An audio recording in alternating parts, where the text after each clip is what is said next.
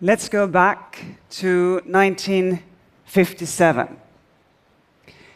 Representatives from six European countries had come to Rome to sign the treaty that were to create the European Union. Europe was destroyed. A world war had emerged from Europe. The human suffering was unbelievable and unprecedented. Those men wanted to create a peaceful, democratic Europe, a Europe that works for its people. And one of the many building blocks in that peace project was a common European market. Already back then, they saw how markets, when left to themselves, can sort of slip into being just the private property of big businesses and cartels, meeting the needs of some businesses and not the needs of customers. So, from our very first day in 1957, the European Union had rules to defend fair competition. And that means competition on the merits. That you compete on the quality of your products, the prices you can offer, the services, the innovation that you produce. That's competition on the merits. You have a fair chance of making it in such a market. And it's my job as Commissioner for Competition to make sure that companies who do business in Europe live by those rules. But let's take a step back. Why, why do we need rules on competition at all? Why not just let businesses compete? Isn't that also the best for us if they compete freely? Since more competition drives more quality, lower prices, more innovation? Well, mostly it is. But the problem is that sometimes for businesses, competition can be inconvenient. Because competition means that the race is never over, the game is never won no matter how well you were doing in the past, there's always someone who are out there wanting to take your place. So the temptation to avoid competition is powerful. It's rooted in motives as old as Adam and Eve in greed for yet more money, in fear of losing your position in the market and all the benefits it brings. And when greed and fear are linked to power, you have a dangerous mix. We see that in political life. In part of the world, uh, the mix of, of uh, greed and fear means that those who get power becomes reluctant to give it back. One of the many things I, I like and admire in our democracies are the norms that make our leaders hand over power when voters tell them to. And competition rules can do a similar thing in the market, making sure that greed and fear doesn't overcome fairness because those rules mean that companies cannot misuse their power to undermine competition. Think for a moment about your car. It has thousands of parts, from the foam that makes the seats, to the electrical wiring, to the light bulbs. And for many of those parts, the world's car makers, they are dependent on only few suppliers. So it's hardly surprising that it is uh, kind of tempting for those suppliers to come together and fix prices. But just imagine what that could do to the final price of your new car in the market. Except it's not imaginary. The European uh, Commission has dealt with already seven different car parts cartels, and we're still investigating some. Here, the Department of Justice are also looking into the market for car parts. And it has called it the biggest criminal investigation it has ever pursued. But without competition rules, there would be no investigation. And there would be nothing from stop this collusion from happening and the prices of your car to go up. Yet it's not only companies who can undermine fair competition. Governments can do it too. And governments do that when they hand out subsidies to just the favored few, the selected. They may do that when they hand out subsidies, and of course, all financed by taxpayers, to companies. That may be in the form of uh, special tax treatments, like the tax benefits that firms like Fiat, Starbucks, and Apple got from some governments in Europe. Those subsidies stop companies from competing on equal terms. They can mean that the companies that succeed, well, they are the companies that got the most subsidy, the ones that are the best connected, and not, as it should be, the companies that serves consumers the best. So there are times when we need to step in to make sure that competition works the way it should. By doing that, we help the market to work fairly. Because competition gives consumers the power to demand a fair deal. It means that companies know that if they cannot offer good prices or the service that's expected, well, the customers will go somewhere else. And that sort of fairness is more important than we may sometimes realize. Very few people think about politics all the time. Some even skip it at election time. But we are all in the market. Every day we're in the market. And we don't want businesses to agree on prices in the back office. We don't want them to divide the market between them. We don't want one big company just to shut out uh, competitors from ever showing us what they can do. If that happens, well, obviously we feel that someone has cheated us, that we are being ignored or taken for granted by the market. And that may undermine not only our trust in the market, but also in the trust in the society. In a recent survey, more than two thirds of Europeans said that they had felt the lack, the effects of lack of competition. That the price for electricity was too high, that the price for the medicines they needed was too high, that they had no real choice if they wanted to travel by bus or by plane, or they got poor service from their internet provider. In short, they found that the market didn't treat them fairly. And those, that might seem as very small things,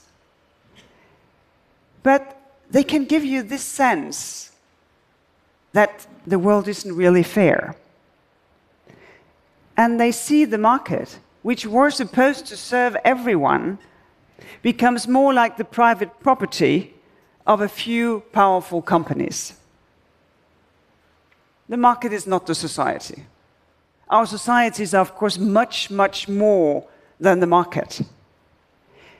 But lack of trust in the market can rub off on society, so we lose trust in our society as well.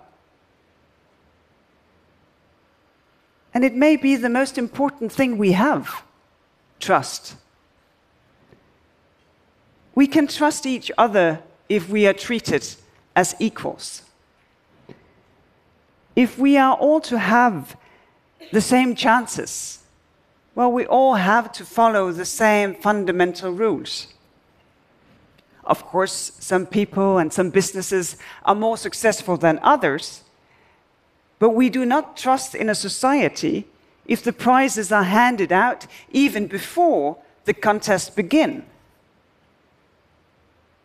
And this is where competition rules comes in.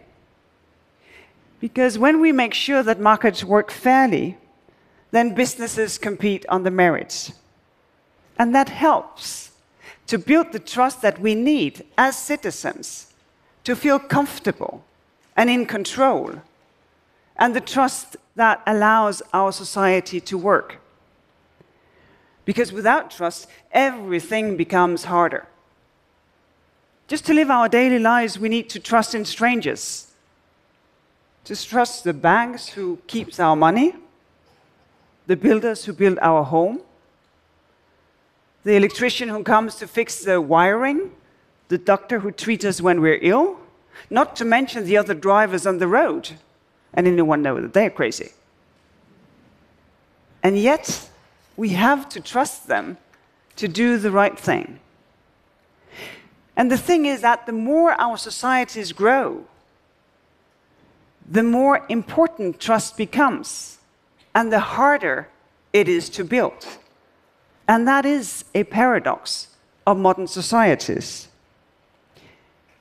And this is especially true when technology changes the way that we interact.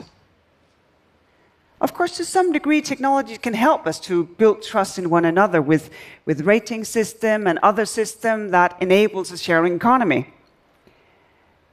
But technology also creates completely new challenges when they ask us not to trust in other people, but to trust in algorithms and computers. Of course, we all see and, and share and appreciate all the good that new technology can do us. It's a lot of good. Autonomous cars can give people with disabilities new independence. It can save us all time and it can make a much, much better use of resources algorithms that rely on crunches, crunching enormous amounts of data can enable our doctors to give us a much better treatment and many other things. But no one is going to hand over their medical data or to step into a car that's driven by an algorithm unless they trust the companies that they are dealing with. And that trust isn't always there. Today, for example, less than a quarter of Europeans trust online businesses to protect their personal information. But what if people knew that they could rely on technology companies to treat them fairly? What if they knew that those companies respond to competition by trying to do better, by trying to serve consumers better? Not by using their power to shut out competitors, say by pushing their services far, far down the lists of search results and promoting themselves. What if they knew that compliance with the rules was built into the algorithms by this design. That the algorithms had to go to competition rule school before they were ever allowed to work. That those algorithms was designed in a way that meant that they couldn't collude, that they couldn't form their own little cartel in the black box they're working in. Together with regulation, Competition rules can do that. They can help us to make sure that new technology treats people fairly and that everyone can compete on a level playing field. And that can help us build the trust that we need for real innovation to flourish and for societies to develop for citizens. Because trust cannot be imposed. It has to be earned. Since the very first days of the European Union, 60 years ago, our competition rules have helped to build that trust. A lot of things have changed. It's hard to say what those six representatives would have made of a smartphone. But in today's world, as well as in their world, competition makes the market work for everyone. And that is why I am convinced that real and fair competition has a vital role to play in building the trust we need to get the best of our societies. And that starts with enforcing our rules, actually, just to make the market work for everyone. Thank you.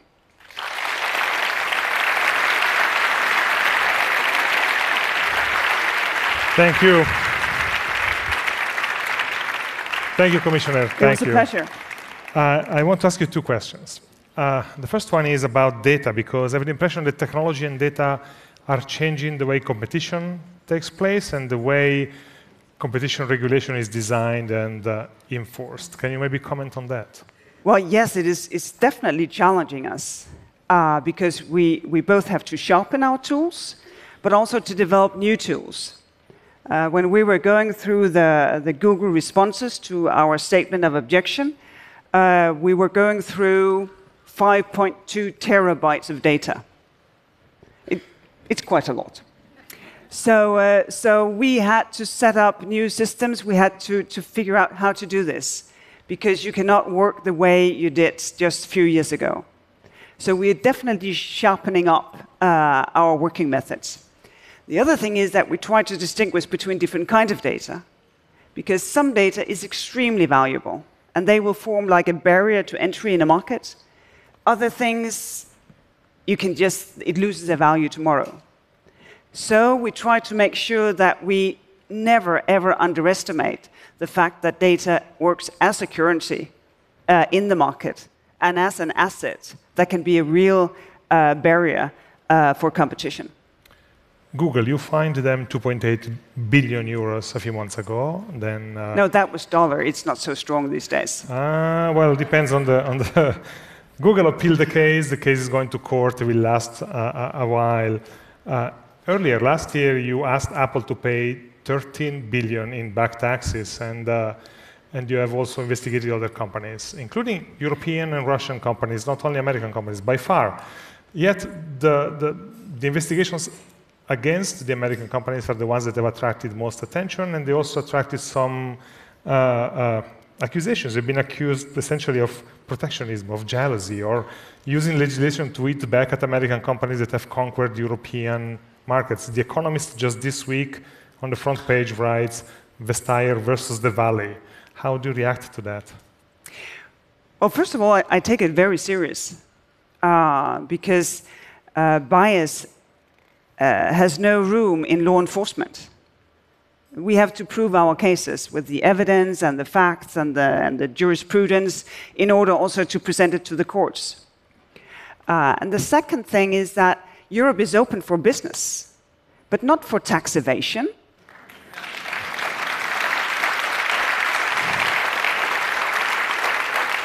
Well, the, thing is that, that we're changing. And uh, for instance, when I ask my daughters, they use Google as well. Why do you do that? They say, well, because it works. It's a very good product. They would never, ever come up with the answer, it's because it's a US product. It's just because it works. And that is, of course, how it should be. But just the same, it is important that someone is looking after to say, well, we congratulate you while you grow and grow and grow. But congratulation stops if we find that you're misusing your position uh, to harm competitors so that they cannot serve consumers. It'll be a fascinating case to follow. Thank you for coming to TED. It TED. was a pleasure. Thank you very much. Thanks a lot.